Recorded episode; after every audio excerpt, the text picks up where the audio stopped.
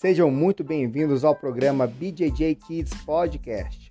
Eu sou o Rafael Frota, faixa preta de jiu-jitsu do mestre João Roque e professor de jiu-jitsu infantil. A nossa missão aqui é de levar conhecimento e compartilhar vivências e experiências relacionadas ao jiu-jitsu e ao desenvolvimento infantil. E assim, ajudar vocês, professores, a entenderem um pouco mais a respeito desse universo. Hoje temos aqui dois convidados que vão falar de como o jiu-jitsu infantil vem sendo desenvolvido nos Emirados Árabes Unidos e das competições e regras para a turma Kids. Nosso bate-papo de hoje é com o professor Alexandre Nascimento e o professor Wendel Ribeiro. Professor Alexandre, que é faixa preta, árbitro responsável da IJJF e um dos principais árbitros da UAE-JJF. E o professor Wendel Ribeiro, que é faixa preta de jiu-jitsu quinto grau, faixa preta um dan de judô, professor de educação física, idealizador da famosa Copa Kids e professor no projeto de Jiu-Jitsu nas escolas dos Emirados Árabes. Muito obrigado por participarem do programa. É um prazer imenso recebê-los aqui hoje. Pô, boa noite, cara. Em primeiro lugar, agradecer a oportunidade de falar. Grande honra estar falando aí contigo, com o Wendel. E vamos lá, vamos bater um papo legal aí nesse, nesse tempo aqui. Boa noite, professor Rafael. Boa noite, Alexandre. Prazer imenso estar com vocês aqui esse bate-papo aí. Vamos lá. Vamos lá então. É, professor Alexandre, muitos aqui conhecem o seu trabalho como árbitro né, nas competições da arte suave. Fala um pouco aí da sua trajetória no jiu-jitsu. Pô, cara, então, eu sou eu sou do Rio Grande do Sul, não sei se deu para para ver pelo sotaque e aí eu comecei lá nos 99, anos 2000, 99, no, em Porto Alegre, né? E naquela época o jiu-jitsu lá, é, o Rio Grande do Sul sempre foi bem atrasado, cara, em relação ao resto do Brasil. Quando, na época eu comecei, acho que, pô, no estado inteiro devia ter o quê? Três ou quatro faixas pretas lá, recém-chegados, galera que vinha do Rio e tal. Então a parada desenvolveu bem, bem devagar lá. E comecei nessa época, sou, sou da Della Riva Porto Alegre, e treinei bastante, treinei bastante judô também em paralelo com jiu-jitsu, porque numa época ali eu me mudei para o interior e foi aí que comecei a dar aula na faixa roxa ainda, que não tinha jiu-jitsu lá na minha região e para foi uma forma de eu, de eu me manter treinando, né? Então comecei a dar aula e treinava judô paralelamente, uma equipe judô forte lá da universidade. E foi aí que eu fui, comecei a me especializar no negócio da aula, dar aula para crianças. Então foi aí minha vertente mais de professor. Então com, competi os campeonatos todos lá regionais. Na faixa marrom comecei a treinar mais Muay Thai, boxe, visando vale tudo. Fiz algumas lutas lá, uh, amador, né, que também foi uma coisa que demorou para desenvolver lá. E aí segui meu caminho dando aula com a, com a filial lá da, da minha academia lá na, no interior do Rio Grande do Sul. Ah, excelente, professor. Professor Wendel, eu fiz já um breve relato aqui do, do seu currículo, né, que já demonstra sua devoção na, nas artes marciais. Conta pra gente como tudo começou, quando o senhor iniciou nas artes marciais. Comecei um pouco antes aí do Alexandre. Comecei com seis anos de idade, em 1981 levado pelo meu pai, né? Meu pai na época era faixa azul, treinava, numa época onde as crianças treinavam judô e os adultos treinavam jiu-jitsu. Só que essa academia lá do professor do meu pai tinha uma boa turma de criança e eu comecei lá. E fui com esse professor até meus 13, 14 anos. Nesse ínterim, meu pai também pegou a faixa preta e lá para meus 15, 16 anos, a gente decidiu montar um tatame em casa mesmo, para treinar eu e meu irmão. E aí começaram a chegar os amigos, começou a chegar o pessoal ali, foi logo depois ali em 91, né, aquele famoso Vale Tudo da, da luta livre com jiu-jitsu, onde o pessoal começou a descobrir o, o jiu-jitsu. Aí os, os, amigos começaram a chegar para treinar, treinar com a gente. A gente começou, eu e meu irmão, dando aula para os nossos amigos mesmo, com 16 anos. Mas continuei treinando e só fui uh, viver do jiu-jitsu mesmo, que eu, eu, entrei para o Exército logo depois, aos 18, 19 anos. Fiz o curso de oficial do Exército. E dentro do Exército, eu, nessa minha caminhada no Exército, eu peguei a preta. E a gente começou a fazer um trabalhozinho lá dentro do Colégio Militar. E aí foi onde eu comecei a montar a minha equipe. Lá também eu servia no, na Tijuca, no Colégio Militar do Rio de Janeiro. Uhum. E lá eu conheci os professores da Grace Tijuca, né? Na, na Real, o Fabrício Morango me convidou para treinar lá. E desde de então, desde 2001, 2002, meu professor já tinha parado de dar aula. Eu, o Morango me apresentou ao Vini, que é o, que é o head coach da Grace Tijuca, e o Vini me apresentou ao Roker, Roker Grace. E aí eu comecei a virei aluno do Roker, né? Já na preta. E logo depois saí do exército, abri minha academia em São Gonçalo, na minha cidade. E como você citou aí, eu criei a Copa, criei, né? idealizei com a ajuda de muitos a Copa Kids. E depois de oito, nove anos eu vim para cá para os Emirados e já estou aqui esse tempo aí de desde 2012. Chegamos, chegamos juntos, eu e o Alexandre aqui. Excelente. E essa, esse período que o senhor passou no, no colégio militar, né, foi é, ali próximo quando o senhor pegou a sua faixa preta, o senhor dava aula para criança também? Como é, que, como é que era esse trabalho desenvolvido? No colégio militar, ah, eu, eu, eu entrei. Na real, quando fui para lá, era para já trabalhar na, na seção de educação física, né? Só que me puseram numa outra atividade, eu era meio que é, a função era subcomandante do corpo de alunos, na verdade. E eu meio que cuidava mais da, da parte de disciplina dos alunos como um todo, entendeu? Excelente. E por conta disso eu tinha que lidar com muito aluno que estava respirando por, por aparelho ali para ser desligado da escola. E o jiu-jitsu serviu de, de redenção para esses alunos, entendeu? Eu juntei todo mundo lá no, no dojo e comecei a fazer um trabalho com eles, extra, oficial, depois do horário e tal. E graças ao jiu-jitsu, ao desempenho deles também, o jiu-jitsu trouxe uma autoestima para um grupo de oito alunos e a gente começou a ganhar força esse trabalho de jiu-jitsu no colégio militar. Aí sim, depois desse trabalho, depois de um ano, um ano e meio, eu fui direcionado para trabalhar na seção de educação física. E lá no colégio militar, a educação física, o aluno escolhe a modalidade que quer fazer. A primeira condição é, ser, é saber nadar. Se sabe nadar, faz um teste lá de nivelamento lá, sabe nadar, ele pode escolher a atividade que quer fazer. Tem futebol, voleibol e tantas outras atividades. E eu consegui incluir o jiu-jitsu. Comecei a dar aula de jiu-jitsu como se fosse numa grade curricular da, da escola. A, ainda como ainda como judô, né? Mas as aulas eram de jiu-jitsu. Muito bom. É, o judô ele teve né, uma, uma, uma, abertura né, dentro dos colégios antes do jiu-jitsu, né, até pelo trabalho que o Jigoro Kano né, se envolveu né, no Japão e essa toda a parte didática, né? Porém, hoje essa realidade ela vem mudando bastante, né? A gente percebe isso tanto aqui no Brasil quanto nos Emirados Árabes, né? Que hoje é uma disciplina é, é, obrigatória, né? Dentro do, dos colégios. E o jiu-jitsu vem ganhando, né? Boa parte das escolas. É, professor Alexandre, o, o professor Wendel citou aí, né, mais ou menos o período que ele chegou junto contigo no, nos Emirados. Como é que foi a sua ida para os Emirados Árabes? Você já atuava antes como árbitro no Brasil? Conta para gente um pouco da sua trajetória aí, dessa, desse momento de chegar nos Emirados Árabes e, e arbitragem. É, eu já arbitrava na Federação Gaúcha lá, e foi meio nessa época ali, tava pegando a preta, peguei a preta, uh, cheio de, de, lesão e tal. Foi uma época que eu tinha uma lesão bem feia no joelho, não conseguia treinar e competir. Eu pensei, pô, vou fazer o curso de árbitro e pelo menos eu vou com meus alunos pro campeonato, tô lá, tô, tô envolvido ainda, né? E naquela época, cara, não é que nem hoje. Naquela época não tinha, ainda mais pro sul do Brasil, não ia curso de arbitragem, não, não tinha nada online? Né, aula online, não existia YouTube, nada.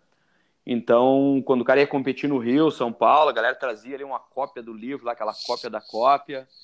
Acho que o livro com fotos, que nem a gente conhece hoje, se eu não me engano, surgiu em 2010, por aí, 2011. Então, era algo muito novo ali, essa organização da arbitragem. E aí rolou num sul-americano lá em Florianópolis, tinha, eu me lembro que ia ter um curso, e aí eu fui, fui pro sul-americano, fiz o curso, isso 2010, eu acho, da CBJJ. Antes eu já arbitrava, tipo, campeonato de interior, aquele negócio, né, cara? Tu ia lá hum. com os teus alunos, ou ia lutar, Aí o organizador do campeonato já viu quem estava na arquibancada ali, os mais graduados, professor e tal, já chamavam o outro para para pegar umas lutinhas. Pô, professor, pega aqui duas, três lutinhas. Aí tu sabia que ia arbitrar o dia inteiro. Aí arbitrava de, de calça de kimono, aí saía ali porque já ia lutar.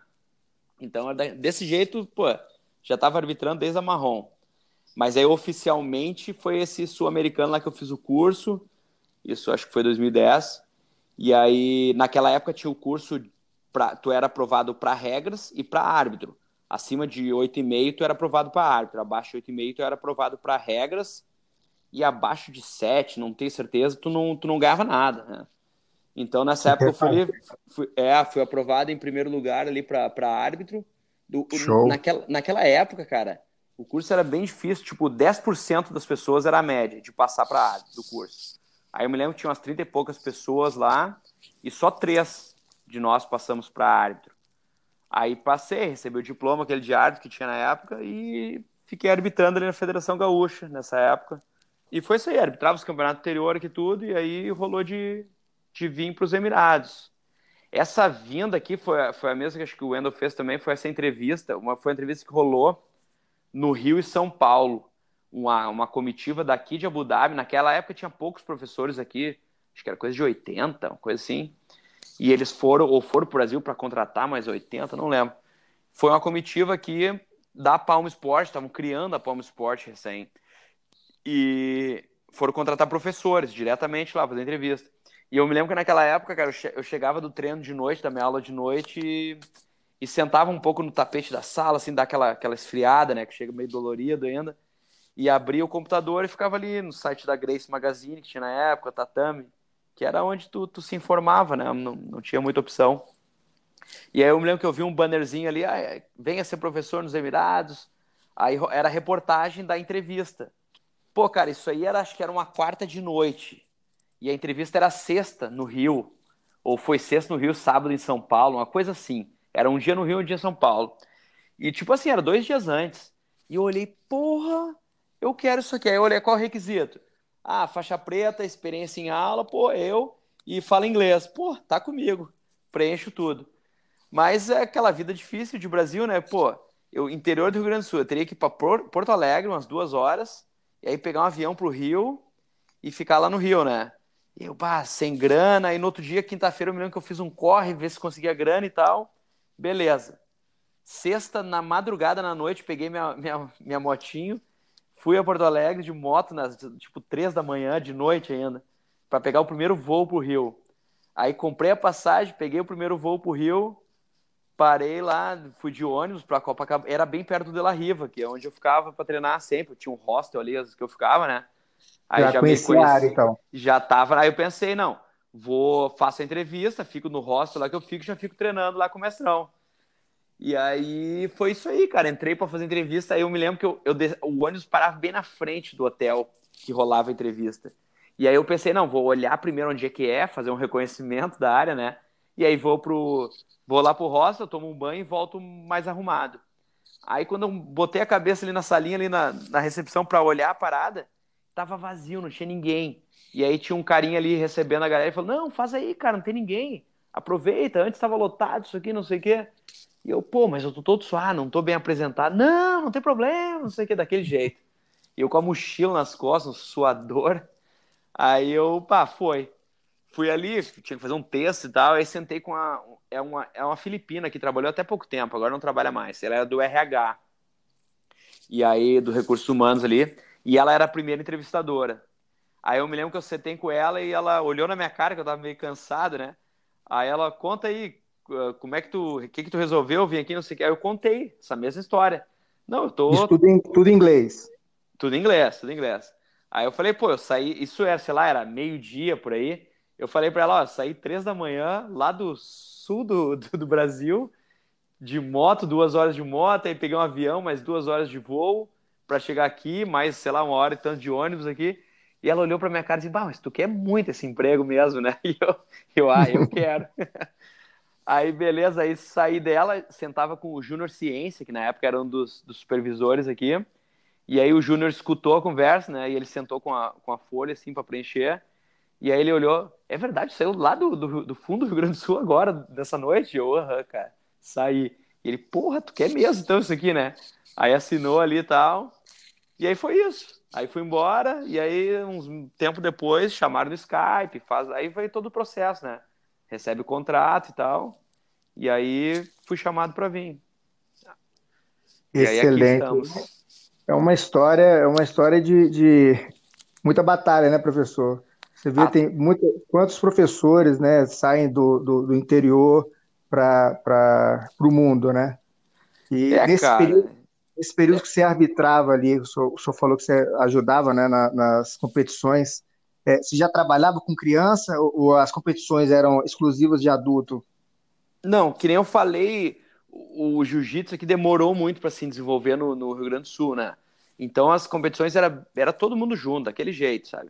Começava com, a, com as crianças e até, o, até os graduados. Mas eu já dava aula, eu, tinha, eu sempre dei aula, sempre tive duas turmas na minha academia. A de noite de adultos e mais cedo para criança, até juvenil ali. Então, como professor, sempre tive experiência de aula com criança, mas no campeonato ali era, era todo mundo junto. Ah, muito bom. Excelente. Professor Wendel, fala pra gente aí como é que, como que é trabalhar com jiu-jitsu infantil com as crianças nas escolas árabes. E fala para a gente também aí um pouco, né, como é, aliás, você já falou, né, como é que foi sua ida para os Emirados, né? E como é que foi sua adaptação inicial aí no, no, nos Emirados Árabes no, no, primeiro, nos primeiros meses? A minha vinda para cá foi parecida, o processo foi o mesmo que o Alexandre passou, né? A gente fez uma entrevista, eu já tinha sido já tinha surgido um convite para vir antes, em 2009, mas a coisa não andou. Aí em 2012 teve essa seleção nesse hotel e, e passei por tudo isso aí que o Alexandre passou, só que eu não saí de, saí de Niterói para ir para lá para o Rio, mais perto um pouco para o Alexandre. Atravessou a ponte. Só atravessei a ponte, é. E aí também, aquele processo da esperança de chegar ao contrato, ah, o que tem de interessante nisso aí é que ninguém entrou em contato comigo e eu já estava até que é, eu eu ah, eu estava num, num, tempo bom, numa fase boa na minha academia no Brasil também, né? Com a Paquid estava indo muito bem, até que o, o Júnior que o que o Alexandre falou aí, o Ciência, me mandou uma mensagem, eu me ligou, não não, é, ele me ligou Falou, bicho, você não quer vir mais não? Eu falei, ah, por quê? Ele pode estar te mandando e-mail e você não responde. Pô, eles estavam me mandando e-mail já há mais de um mês, estava indo para o meu spam, sacou? E eu não estava vendo. E o último e-mail era assim, já era com um contrato para eu vir na ah. semana seguinte. E eu tive que me virar em uma semana para poder vir para cá. E aí foi essa correria toda em uma semana, de ter que largar a academia, não largar, né? deixar com as pessoas e tal. Esse foi o caso interessante. Mas quanto a lidar com criança aqui, na verdade, é... criança é criança em qualquer lugar do mundo, né? Então, a experiência, o que tem de novo, que para mim nem foi tão novo, mas, mas acaba sendo, é, até porque o projeto é bem diferente, é que você está no ambiente escolar, né? E quando eu digo ambiente escolar, não é ali o, o, o a atividade é, é, extracurricular, né? Que em, muitas escolas tem no Brasil, né?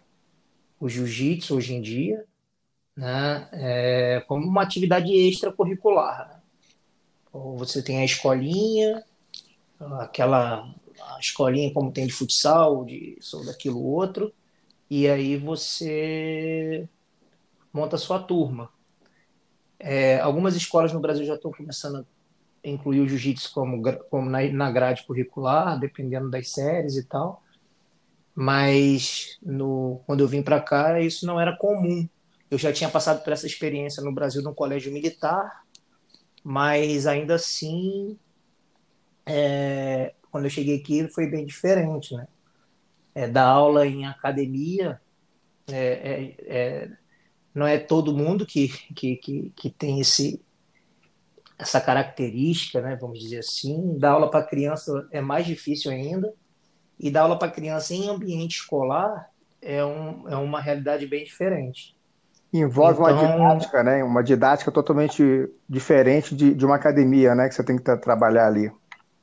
É, você tem que, você tem que, na verdade, você tem que é, primeiro tá atento que você está dentro do ambiente escolar, né? Você é mais um professor, dentre outros, de, de, de várias é, matérias, né? De várias áreas de conhecimento, e você quer formar a criança como um todo, né?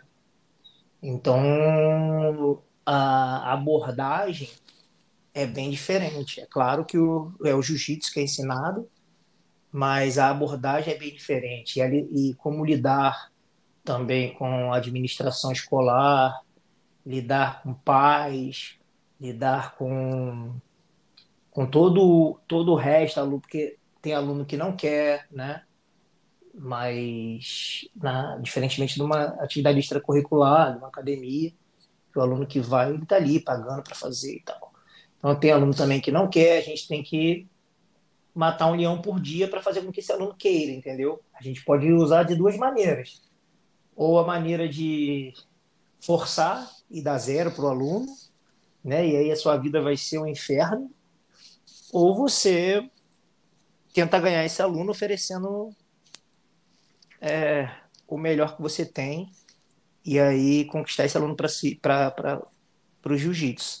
E o trabalho vem sendo feito e bem feito pela maioria dos professores, pela, por grande parte do, do, do, do projeto. E hoje em dia o jiu-jitsu é uma realidade muito forte no, no, no, no, país. Tanto que a cada ano cresce, novos, novos ciclos, né? No caso, antes era só ciclo 2 e 3, que era ensino médio e ensino fundamental, não sei como está denominado isso no Brasil agora. Fundamental 2 e, e médio. Ah, então, está para acontecer agora no Fundamental 1, né? E também aqui na, nas bases militares, é, no serviço militar, então, e passa todo momento aí na televisão, na Globo daqui, vamos dizer assim, na Sport TV daqui. Então, isso é muito do. É claro que o, que o Sheik foi um visionário e, e apostou nisso, né? primeiramente graças à, à visão dele, mas é fruto de trabalho muito forte dos professores brasileiros que aqui estão. Excelente. É um, é um sonho do tamanho de um país, né, professor? E que vem se tornando realidade, né?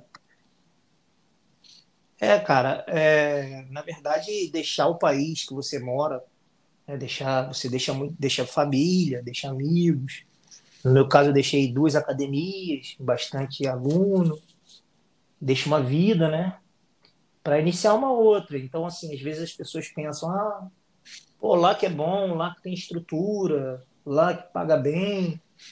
É tudo isso, realmente. Mas a gente abdica de muita coisa, entendeu? Por exemplo, a saudade da família, tudo isso que eu já falei, né? Então, assim, uh, eu acho que o trabalho que vem sendo feito aqui por todos nós, é, eu acho que deve ser bastante valorizado aí também, entendeu? A gente aqui é bem valorizado, o povo aqui gosta muito da gente, entendeu? E, e eu acho que a gente vem representando bem aqui o Brasil. Sem sombra de dúvidas, professor. Isso, a, o feedback que a gente tem, né? A, a, gente aqui no Brasil que, que observa todo esse, esse trabalho que, que tem sido realizado pelos professores brasileiros aí nos Emirados, a gente vê que, que, é algo assim extraordinário, né? E muitos aqui querem estar aí trabalhando, né? É, mesmo tendo a ciência de ter que abdicar do convívio com a família aqui, é, abrir mão de academia, de um emprego, que já está né, fixo aqui, e, e, ter essa, essa, essa realização que vocês têm hoje em dia de trabalhar em um país que, que dá valor né, a, com, com esporte, como é os Emirados Árabes. E é isso aí. Professor Alexandre, é, mais uma pergunta aqui. As regras para competição infantil, elas são diferentes, né? Que prezam muito a, a segurança do, do, da criança durante a competição.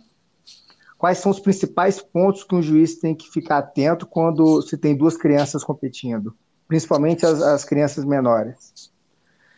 É, cara, na verdade a regra ali, ela é, ela é estabelecida, como é que eu vou dizer? Existe uma série de regras, porém existem muitas orientações paralelas à regra, certo?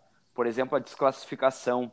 A gente faz de tudo para não desclassificar uma criança. Um golpe legal, se eu puder evitar, a gente evita, conversa com a criança ali, não deixa ela entrar num golpe legal uh, para não desclassificar ela. Porque a desclassificação é algo traumático num, num, campeonato e, na verdade, ela nem vai entender, porque ela não, não sabe, em geral, a criança não sabe o que ela está fazendo ali. Ela está ali, de certa forma, brincando quase. E ou até realmente já tem aquele espírito de competir, porém ela não entende ainda da regra. Então, tu desclassificar uma criança por alguma coisa que ela não tem nem ideia que ela fez, imagina uma cruzada de, de perna ali, o triângulo lá puxando a cabeça, que não pode. Então, se o árbitro podendo evitar antes da criança encaixar o golpe legal, ele vai evitar, vai conversar com ela. Então, principalmente aqui, como o Endo falou, Aqui tem uma, uma realidade ainda que é uma realidade escolar.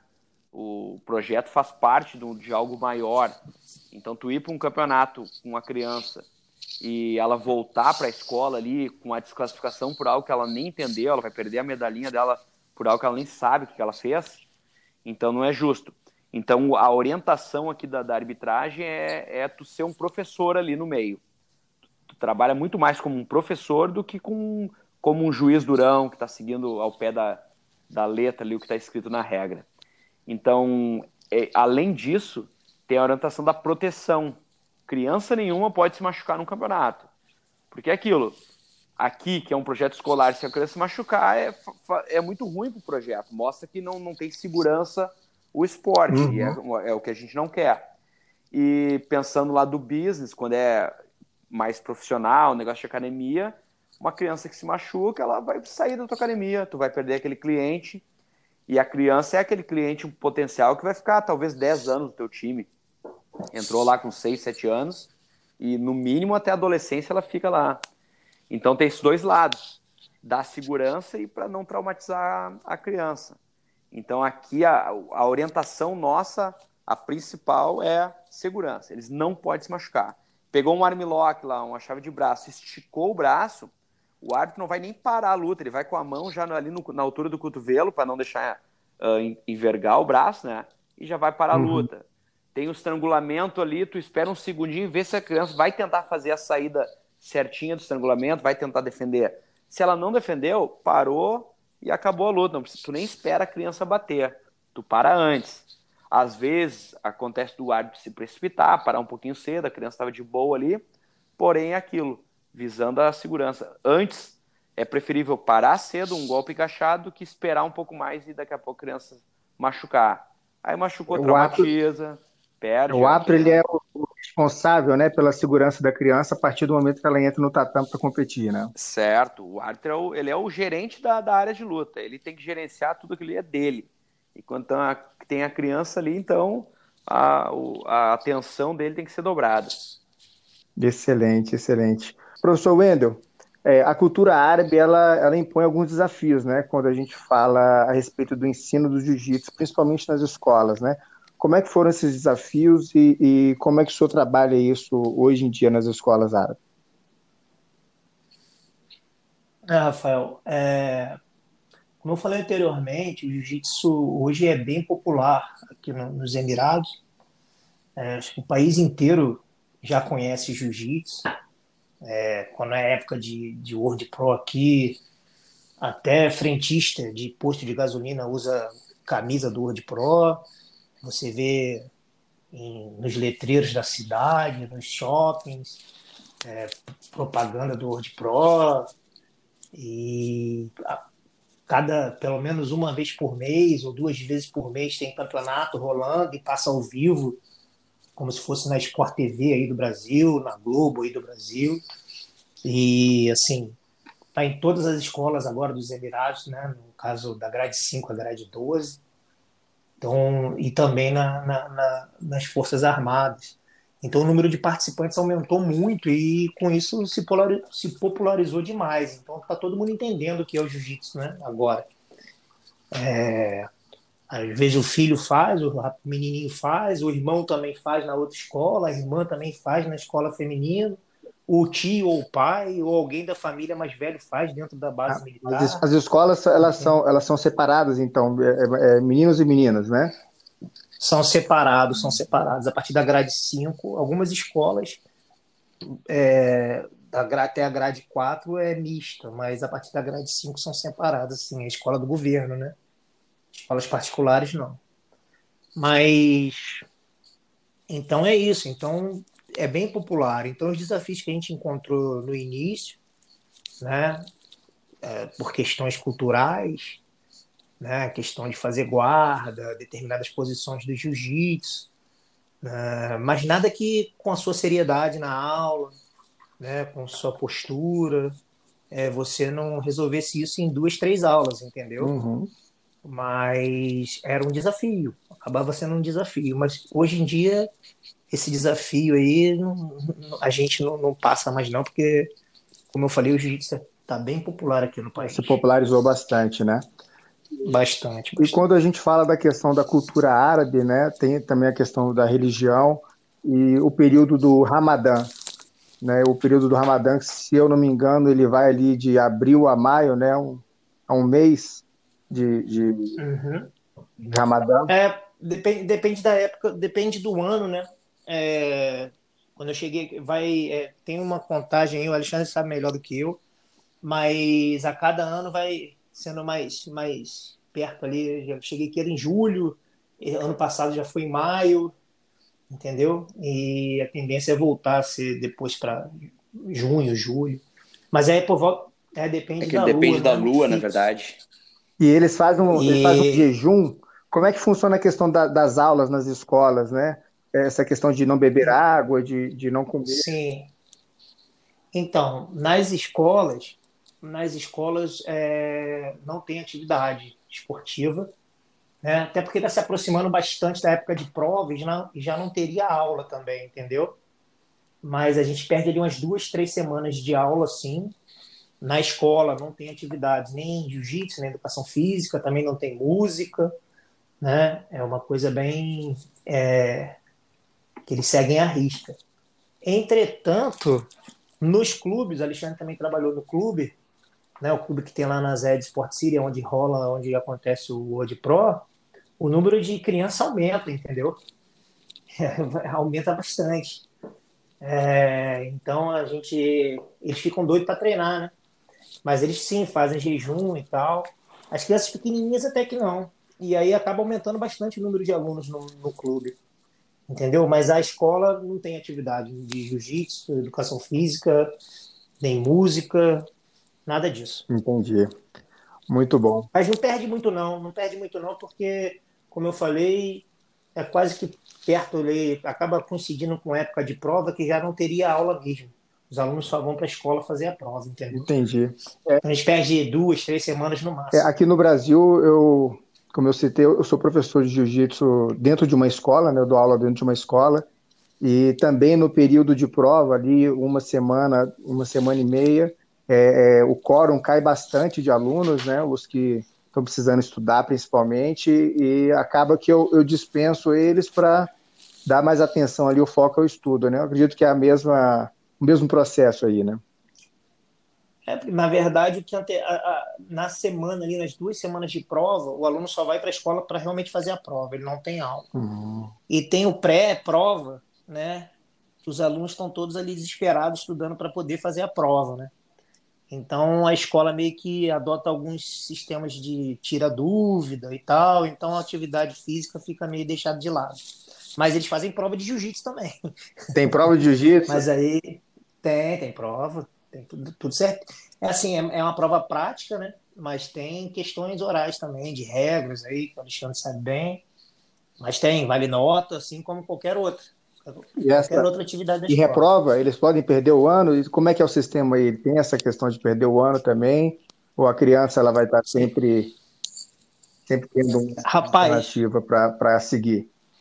Olha, reprovar é, é muito difícil, né? Não, na teoria. É na teoria, na teoria. Era para reprovar sim. Só que é aquele negócio, né? É, eu acho que é, é mais aquele caso assim, o aluno já realmente tá mal em todas as matérias, ainda chega o jiu-jitsu para afundar mais ainda, aí o cara, pô, entendeu? Mas aí quando é, né, a gente acaba. Mas na, na maioria das vezes, o, o Rafael, cara, não sei se você acontece aí na sua escola aí. É, a, a molecada que, que, que, que treina jiu-jitsu, que, pô, eles vão adquirindo uma certa, um certo comportamento que interfere bastante positivamente até nessas questões de nota também, entendeu? Ah, com... Então a gente não tem muito, a gente não tem muito problema. O problema são aqueles mesmo que seriam problemas em qualquer lugar, mas aí a gente tem que tentar ajudar a criança também, né? Não pode deixar de lado. É verdade. Como o senhor falou, é, é diferente, né? Você dá aula dentro de um ambiente escolar, né? E eu tenho muitos alunos que chegam no jiu-jitsu por indicação ali do, da psicopedagoga que trabalha com, com eles, né? Algum aluno que está dando trabalho ali dentro de sala de aula e tal. Ela marca uma reunião, me chama, eu converso com o aluno, né? Faço o convite. O aluno no início ele fica um pouco, né? Reluta um pouco com o convite, mas acaba indo e chega o final do ano é outra criança. De fato, o jiu-jitsu ele ah, muda, né? O comportamento é, da criança. É, muda sim, Rafael, muda sim. E assim, eu já falei lá do colégio militar, mas eu acho que vale a pena eu falar aqui agora, já que a gente entrou nesse aspecto aí que o jiu-jitsu jiu muda a vida né, da criança e tal. Esse, como, é, vou, quando eu montei, comecei a montar minha equipe lá no colégio militar, como eu havia falado, é, no colégio militar a gente tem um, um método que o aluno entra com um comportamento 80, entendeu? De nota 80 a cada elogio que ele recebe, ele vai ganhando pontos até chegar a 100 e tem um comportamento excelente. Ok? Porém, a cada punição que ele recebe, e essa punição pode ser por N motivos, pode ser por coturno sujo, por não fazer a barba, por cabelo grande, por desrespeito, por N motivos. E a cada punição dessa que ele recebe, ele vai baixando a nota de comportamento, e quando ele atinge o grau 3, ali o 30, ele é expulso da escola. Uhum. Entendeu? E eu, como eu falei, na função que eu exercia de subcomandante lá do corpo de alunos, eu fui obrigado a fazer um, um trabalho lá de, de relacionar os alunos que estavam já ali no 31, 32, que a próxima punição eles seriam mandados embora. Era o desligamento deles, né? desligamento deles, entendeu? E aí eu peguei as fichas dos alunos, eram na época eram 12, e eu, pô, eu vi que muitos deles ali eram eram punições bobas, assim, por não cortar cabelo, por não limpar o coturno, o outro morava na frente da escola, só acordava quando ouvia o corneteiro tocar lá, e aí ele se arrumava e chegava um minuto, dois minutos atrasado e tomava punição, entendeu? E daí é, eles já eles já estavam num comportamento 32, 33, 34 e eles eram vistos na escola como os alunos que a qualquer momento iam ser expulsos, entendeu? Iam ser desligados da escola. E eles vestiam essa carapuça, entendeu? E quando eu vi esses alunos, eu os chamei, tive uma conversa com eles e falei: olha, é o seguinte, você eram alunos de 15, 16 anos, tá? E falei, olha, é o seguinte, vocês querem, pô, eu vou, vocês querem, eu vou, eu vou, a gente vai fazer um negócio, a gente vai começar a treinar jiu-jitsu aqui, depois da aula, né? Vocês topam? Não topo. E aí o jiu-jitsu, eu falei, eu, eu, a única coisa que eu quero de vocês é compromisso, entendeu? E aí, vamos ver. E aí no jiu-jitsu foi, o jiu-jitsu foi a abordagem que eu tive de trazê-los para mim, entendeu? Sem aquela coisa de tenente de e aluno de impor, entendeu? E aí eu comecei a treinar com eles, comecei, na época eu tinha 22, 23 anos, a gente treinava bastante com eles também, tinha até uma molecada bem forte. E eles começaram, a autoestima deles começou a ficar elevada, entendeu? Eles começaram a ficar mais disciplinados, o aluno que não cortava cabelo passou a cortar, entendeu? E seis meses depois de treino, a gente foi para um campeonato, ou a Copa do Brasil, da CBJJO, e eu levei seis desses doze. Né? Na, na real, só oito ou nove compraram o barulho de treinar com a gente lá. Mas aí eu levei desses oito ou nove, desses nove, na verdade, eu levei seis para esse campeonato. E dos seis, cinco foram campeões e um vice-campeão. Foi excelente. Da Copa do Brasil. É, e a gente sabe que você sabe tanto quanto eu que o resultado não é o mais importante. O importante é o processo. Mas para você mostrar isso, para ser palpável, né, para mostrar para as pessoas, as pessoas que estão de fora, eles, eles dão valor quando vê o resultado. Né? Cobram um resultado né, do, do processo. É, isso. Aí esses meninos, eles voltaram para a escola, eles já não eram mais vistos como os alunos que estavam na bica para ser mandado embora, entendeu? Eles passaram a ser vistos como campeão, campeões brasileiros de jiu-jitsu. A realidade deles, literalmente. E a vida deles, e, certeza de. Isso. E a autoestima deles foi lá em cima, entendeu? E hoje em dia, pô, todos eles aí muito bem formados, pais de família, muitos chegaram a preta, entendeu? Desses aí, seis, acho que quatro são faixas pretas hoje. Um tá na América, foi lutador de MMA, o outro é, é professor universitário em Natal, no Rio Grande do Norte, pegou a faixa preta também, foi campeão europeu, mundial, na azul, na roxa, na marrom, entendeu? E estavam na bica para ser mandado embora, entendeu? Conseguiram completar o colégio militar e hoje são são homens de bem. Muito bom. E eu acho que o jiu-jitsu teve uma força muito grande com eles, né? E eu tenho certeza que tem força para atuar com na formação de todo cidadão. Excelente. Muito bom a sua história, professor. Professor Alexandre, tem um vídeo seu que ficou bem famoso, né? Que é você conversando com uma criança na entrada do tatame, que aparentemente estava bem nervosa para lutar, né? Para evitar uma, uma luta de criança, o árbitro ele precisa estar tá preparado para tudo, né? Inclusive para acalmar e incentivar a criança, né? Se, se preciso for. Como é feita a escolha dos apps que vão atuar nas competições infantis? Existe algum treinamento específico, além do curso de arbitragem, para trabalhar com criança na, no, momento da competição? É, ali tem, tem sempre aquela, aquela reunião antes, né? Mas normalmente são os árbitros, são os professores do, do projeto ali que dão aula para as crianças. Porque os campeonatos têm a divisão nos dias, né? Aí tem o dia que é do adulto, Aí o campeonato das crianças, às vezes, é tipo num fim de semana separado, é um dia só menina, outro dia só os gurias. Então, quem vai trabalhar nesse campeonato são professores do projeto, então todo mundo já está bem acostumado a lidar com as crianças, já, já tem toda, toda a mãe ali de como lidar com eles, né? Então, é, e como não exige um. Como é que eu, Não precisa ter um árbitro do mais alto nível ali, técnico, para arbitrar a criança. Tem que ter realmente uma pessoa ali, como eu falei antes, é, cuidadosa e que trabalha ali como professor. Então, quando a gente usa os professores do projeto, que dão aula para as crianças, eles já sabem como ter esse trato com as crianças, já conhece. Tipo, todo, todos nós, a gente, a maioria de nós, a gente dá aula em clubes aqui. Tipo, eu dou uhum. aula até pouco tempo, muitos anos, dei aula na, na federação, no, na arena ali, que é o, o a, como é que eu vou dizer, o treino da federação ali das crianças. Então ali é um treino aberto, é é um centro ali, então vem crianças de todas as escolas ali treinar com a gente de tarde. Então tu já conhece todo mundo, eles te conhecem. Então fica mais fácil quando, tu, quando os, os árbitros são esses professores.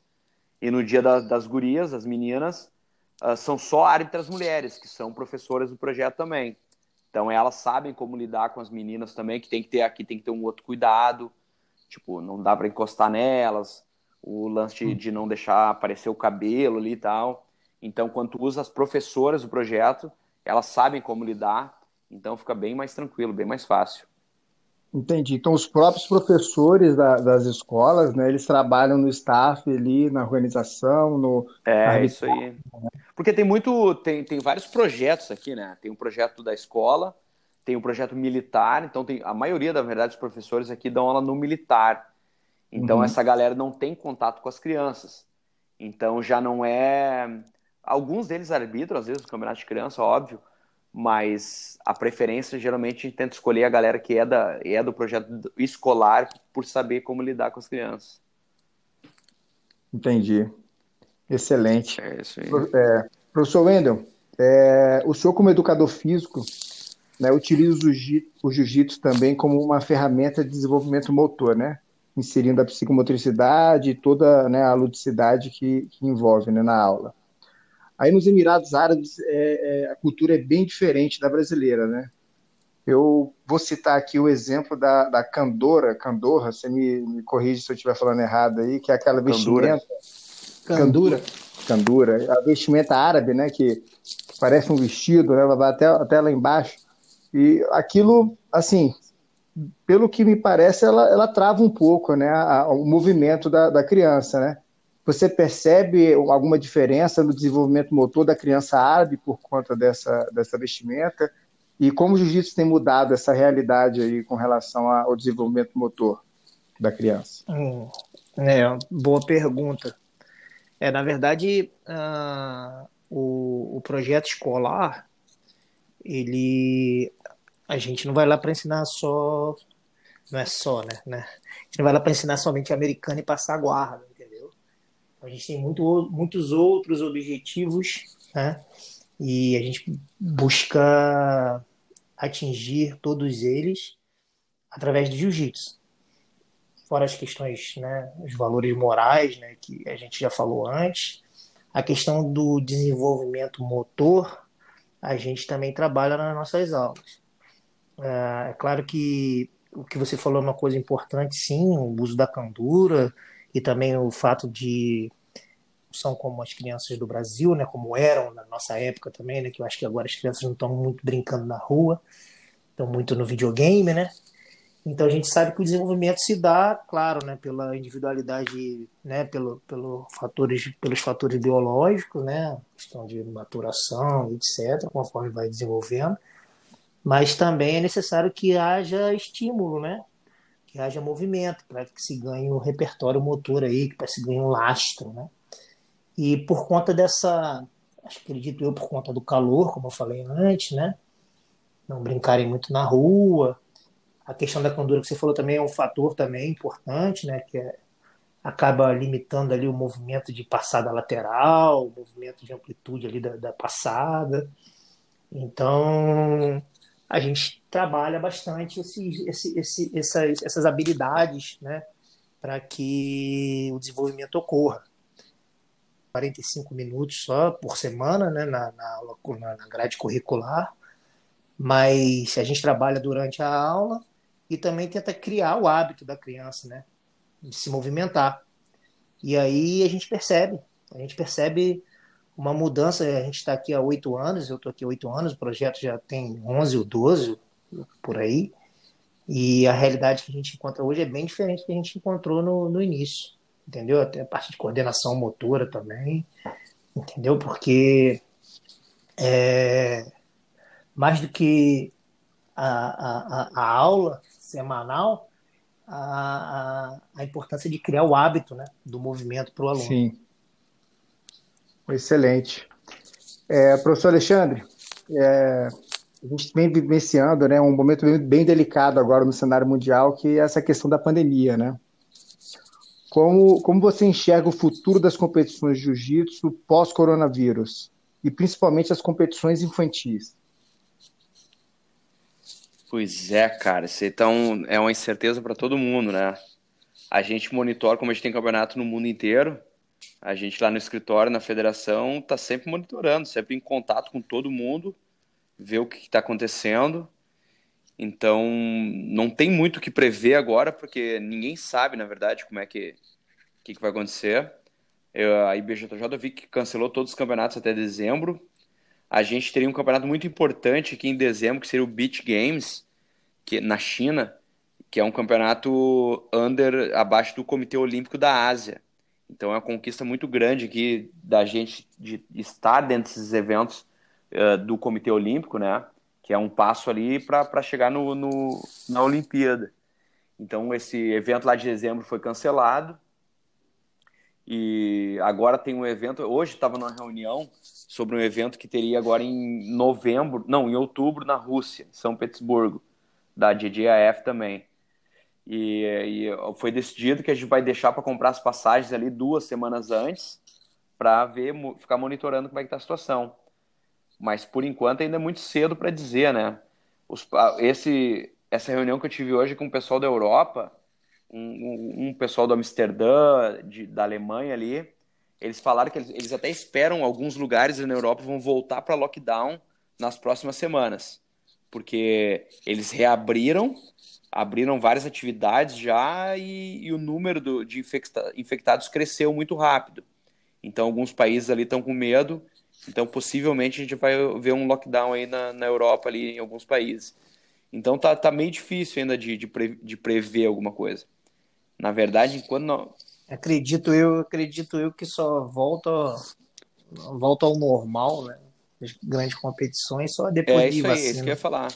Antes disso, né? antes disso, só acho que estão sendo feitas aqui, que coloca todo mundo num camp, testa é, todo campeonatos mundo. locais, na verdade. Mas aí é o pessoal local é. que tá ali, que, que é morador. O problema é o viajar, tem viagem, é viajar, vir gente de outros países. É. Porque, por exemplo, aqui a gente tá, tá controlado.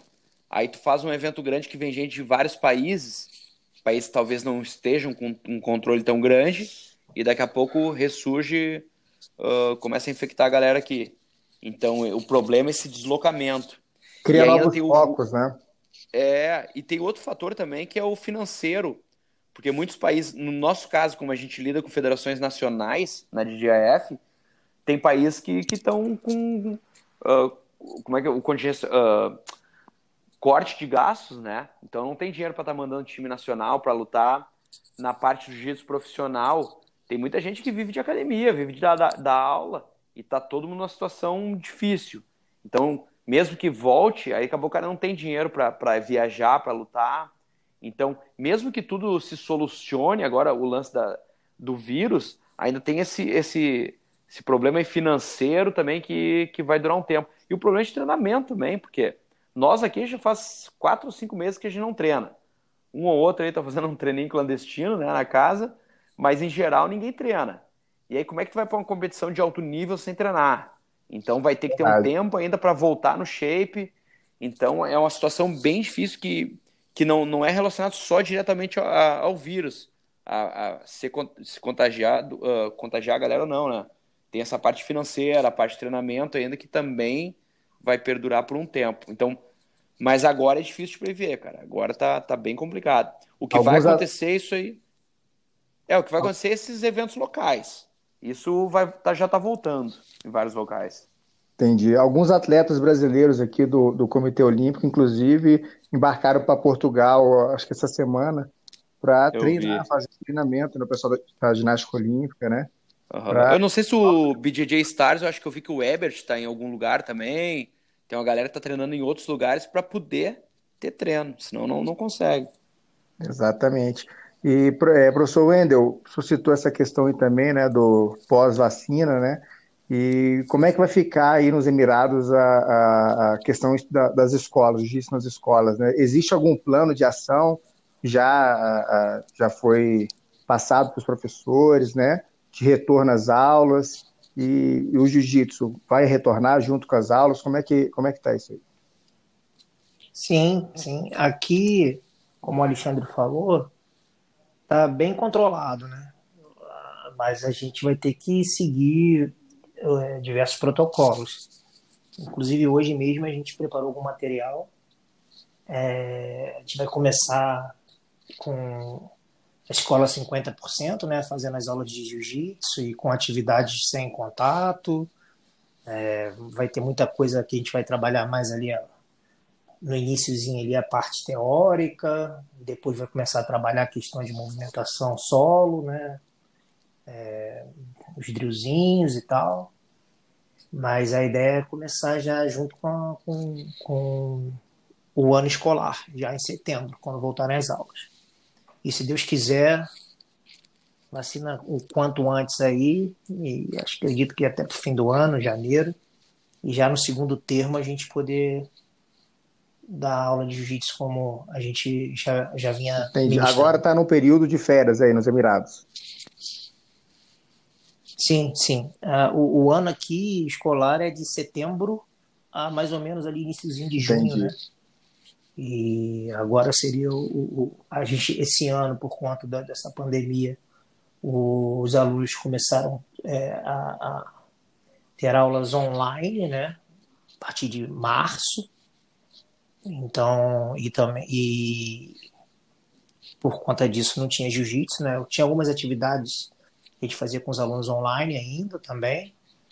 Mas logo depois começaram as provas, eles já não teriam as aulas mesmo de jiu-jitsu. E entraram as férias. E a gente está esse tempinho aí em casa, torcendo para que setembro volte, vai voltar, só que seguindo os protocolos aí que a gente tem que seguir.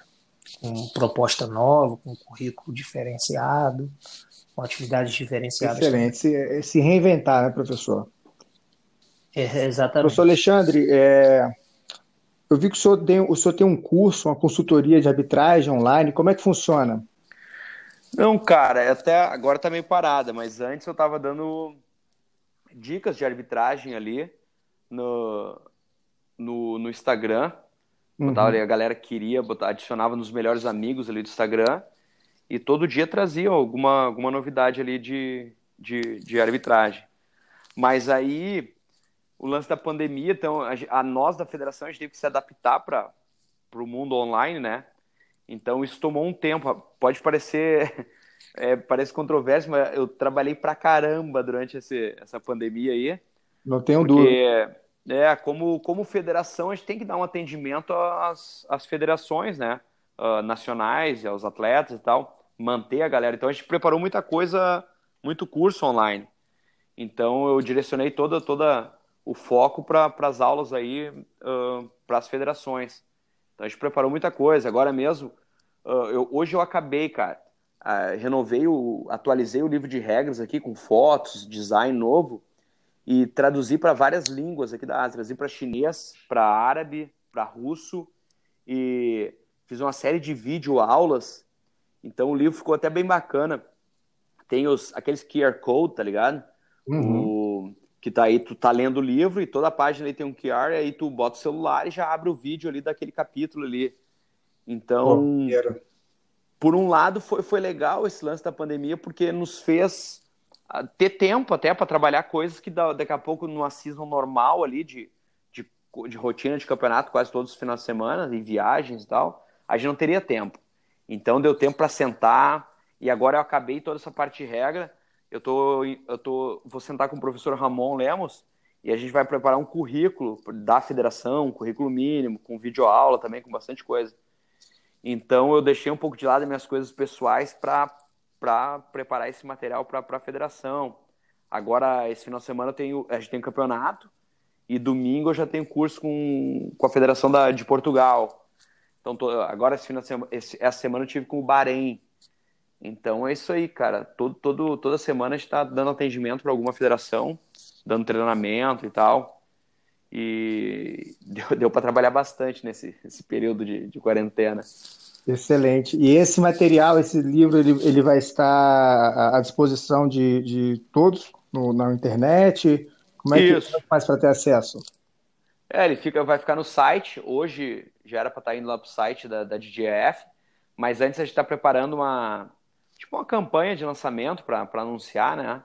E vai estar tá na. Os, os vídeos já estão na JJF TV e é tudo em inglês, né? Agora, até falando com esse pessoal que eu vou dar o curso de Portugal esse final de semana, eles mesmos vão se encarregar de traduzir para o português, português de Portugal, mas aí é com eles. Então, a ideia é que cada país tra traduza o livro para sua língua. Então, claro, a, a regra oficial é a regra em inglês, mas a gente vai tentar traduzir para o máximo de línguas possíveis, deixar ali disponível no site para dar acesso a todos, né, à nossa regra. Pô, hoje a gente estava amarradão lá, eu vi muita gente, eu, a gente tem um grupo da DGF no, no WhatsApp e tal, e muita gente feliz, porque é a primeira vez que vai ter um livro na, na língua deles, porque tem a barreira do inglês, né? Por, por mais que o inglês seja uma língua universal, principalmente aqui na Ásia é difícil, não é muito comum assim a galera falar inglês também que nem é na Europa e tal. Então, essa acessibilidade que a gente conseguiu aqui é muito importante para o esporte. Isso vai dar um boom gigante. Muito bom. Parabéns aí pelo trabalho, professor. Valeu. Professor Wendel, o senhor também tem, tem ministrado um curso de jiu-jitsu né, infantil online. Curso esse que eu tive o prazer de, de participar e indico para todos os professores de jiu-jitsu, não só de jiu-jitsu, professores de judô, de muay thai, que trabalham com criança, né? Fala um pouco para a gente aí do curso e, e, quando vai ter a próxima turma, quando é que vai acontecer. É, é, Rafael, na verdade a gente também teve o prazer de ter você na turma e você viu o quanto foi rico de, de conhecimento e o, o, quanto foi rico de participantes ali que a gente construiu esse conhecimento juntos ali, né, no, no curso. O Alexandre também participou aí do, de um dia. É, mas, na verdade, é, como o Alexandre falou, a gente tem trabalhado, a gente aqui também tem, tem trabalhado é, é, bastante, eu, eu, um pouco menos que o Alexandre, mas é, é, criou-se uma plataforma aqui também, né, dos coaches é, diariamente terem aulas também, um professional, um, um desenvolvimento profissional, né, e sempre tem aulas de jiu-jitsu online, tem aulas de a gente sempre tem um, um, convidado especial por semana, né? A gente tem várias, várias atividades aqui, né? Aulas de inglês, aulas até de cerâmica, para juntar a galera, né? Para manter o pessoal unido. E eu trabalhei nesse, nesse início. E, inclusive, venho trabalhando semanalmente ali. Eu dou uma, uma aula, fora essas que eu já participei, né? É, eu dou uma aula uma vez por semana de metodologia do jiu-jitsu nas escolas. E a gente eu comecei a, a, receber muita pergunta dos meus alunos aí no Brasil, como é que ia fazer, o que queriam fazer e tal, para enfrentar essa situação. Eu comecei a, a orientá-los, né, alunos meus aí que são professores, e a coisa foi crescendo, né? Eu comecei a fazer uns posts no Instagram também para poder ajudar o pessoal. E foi crescendo, foi tomando forma, muita gente me procurando, eu comecei a dar umas, algumas mentorias também, entendeu? E esse curso eu já havia ministrado no Brasil, né? também na, presencialmente, em 2016. E aí eu retomei esse curso, só que agora online, né, pelo Zoom. E como você participou aí, você pode dizer, eu agradeço até as palavras elogiosas aí. E é uma coisa que está me deixando muito feliz, que a gente está podendo compartilhar com muita gente, ajudar muita gente, feedback que eu recebo, né, essa conexão, né? É o que o Alexandre falou, a gente, às vezes, essa parada fez com que a gente retomasse projetos e o melhor de tudo está sendo a conexão que a gente tem, né? Você vê, já para a segunda turma, como você perguntou, nessa turma que você participou, tinha professor, professor do Acre até a Austrália. E já no, do Japão também, inclusive. Né? Para a próxima turma agora, que vai ser dia 22 e 23, já está quase cheia e já tem, tem aluno da China. Hoje mesmo uma menina da China se inscreveu, já tinham outros dois da China, tem mais gente da Austrália, Portugal, América. Então é isso, o curso é realmente para a gente não tem, a gente não quer ensinar jiu-jitsu a ninguém, né? Até porque eu estou lidando com um professor de jiu-jitsu, então a técnica, a parte técnica a gente presume que, que todos já tenham, mas a gente tenta ajudar nessa parte ali de didática, de metodologia, de entender um pouco mais a criança e passar um pouco da, da experiência, né? Eu estou lendo o livro do, daquele Onze Anéis, né? Eleven Rings, Phil Jackson, ele, a primeira página, eu até postei no meu Instagram, diz que é quando uma coisa é feita vindo da alma, se não me engano, é quando você faz alguma coisa vindo da alma, é, você sente o rio no seu corpo, uma felicidade, uma coisa assim, uma uhum. poesia, né? E foi exatamente o que eu estou sentindo, entendeu? É, realmente veio de veio para veio da alma, entendeu? E o feedback tem sido muito bom. É 22 e 23 de agosto. Próxima turma é. É assim, eu, é, eu abri uma turma e rapidamente se, se esgotou, aí tinha muita gente procurando, a gente decidiu abrir outra. Eu poderia até botar todo mundo na mesma turma, mas eu acho que o serviço não ia ser entregue da maneira que eu acho que deva ser, entendeu? Que até depois do curso eu fico meio que prestando ali uma assessoria, né? Que o pessoal fica mandando pergunta pelo WhatsApp, fica, eu passo alguns exercícios, né? Algumas coisas assim para orientar e peço para me mandar de volta para eu dar uma olhadinha. Sim, o senhor enviou, né? Sim, um, cara, faz se quiser também. O senhor né? enviou o e-book né, da Masterclass, é, né? E também eu fico passando a semana ali dando assessoria para a galera, então eu não posso encher muito a turma. Mas como ficou gente de fora da primeira turma, a gente abriu uma segunda e pelo que eu estou vendo, vou ter que abrir uma terceira. Eu vou deixar aqui na descrição do, do podcast o link com os contatos, do, tanto do professor Alexandre quanto do professor Wendel, né? Os contatos de Instagram. Então é só clicar, vocês vão ter acesso aí ao, ao professor Wendel, ao professor Alexandre. Muito obrigado, professor Alexandre, professor Wendel, por participar desse podcast. Eu... Sintam-se à vontade para mandar um recado para os professores, os pais, os praticantes aí da arte suave. Tá, o microfone está com vocês. É, vou falar, vou falar primeiro, Alexandre. Pô, é sempre o graduado, mas, mas eu vou lá, vou lá. Não. uh, só deixar um alô para a galera aí, cara. Obrigado quem, quem ouviu. Vou dizer quem, quem veio aqui ouvir esse bate-papo aqui bacana. Tenho certeza que, que deu para agregar. Todo podcast aí é, uh, sempre, sempre recebe um ensinamento novo, uma, um conhecimento novo. E conhecimento nunca é demais. É aquilo que a gente falou antes. É, tem que usar essa época que, pô, já que não está treinando, já que tá, tá tudo devagar, é a época de se aprimorar. Tem que sair mais forte dessa, dessa pandemia. Não adianta querer só se atirar no sofá e, e reclamar da vida, que isso não vai te levar a lugar nenhum. Então, que nem tem o curso aí do professor Wendell, o podcast aqui teu, que, que para a galera se informar, pegar novidades. Tem outros tantos cursos aí rolando. Então, todo mundo tem condições, na verdade, de, é aquele negócio, né? Pegar o limão e fazer a limonada. Já que a situação tá ruim, vamos se aprimorar, vamos estudar, vamos investir em conhecimento e quando tudo retornar, com certeza todo mundo vai retornar bem mais forte e melhor. É isso aí. Boas. Boa. Então, é, isso aí que o Alexandre falou. Agradeço a todo mundo que ficou aí assistindo a gente ouvindo, né? Agradeço o convite, Rafael. Como eu falei no início, é um prazer, inclusive, estar junto aí do Alexandre é, nesse podcast aí com vocês. É, dizer que a gente, você falou da Copa Kids no início, né? E eu falei, inclusive, no curso. Assim, essa coisa que a gente está passando é, passa, é, essa pandemia é passageira, vai acabar, né? Essa situação e a gente tem que ter isso em mente é a hora de aguentar a pressão aí dos 100 quilos aí, respirar, começar a achar um, fazer uma foguinha de quadril, achar um espaço para ir se ajeitando, entendeu? E buscando se aprimorar para quando voltar, voltar melhor ainda, né? E a Copa Kids, como você falou no início, eu, na minha segunda Copa Kids eu tinha tudo para desistir, que a gente fez a primeira com 200 e pouco atletas, a segunda foi a época da influenza, em 2009 entendeu? E eu só fiz pra, porque era uma obrigação com o patrocinador, com a Caixa Econômica. E fiz dentro da minha academia mesmo, com cento e poucas crianças, só porque as crianças sumiram da academia nessa época, em 2009, por causa da influência. É claro que não foi, não tem a mesma, a mesma amplitude do que agora, foi só um mêsinho, dois, mas foi complicado também, dois mesinhos ali e tal. Então, um evento que eu estava me programando ali para receber 400, 500 crianças, recebi cento e poucas.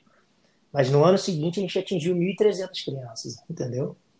Então, acredito que agora é o momento de respirar e aguentar a pressão e o que o Alexandre falou aí, se aprimorar cada vez mais, que já já isso vai passar e a gente vai realmente, acho que a galera vai estar com mais vontade de treinar, a galera vai querer viver mais a vida, vai estar mais vai dar mais valor nessas coisas que, que não estamos tendo nesse tempo. E aí, com certeza, as coisas vão melhorar para todo mundo.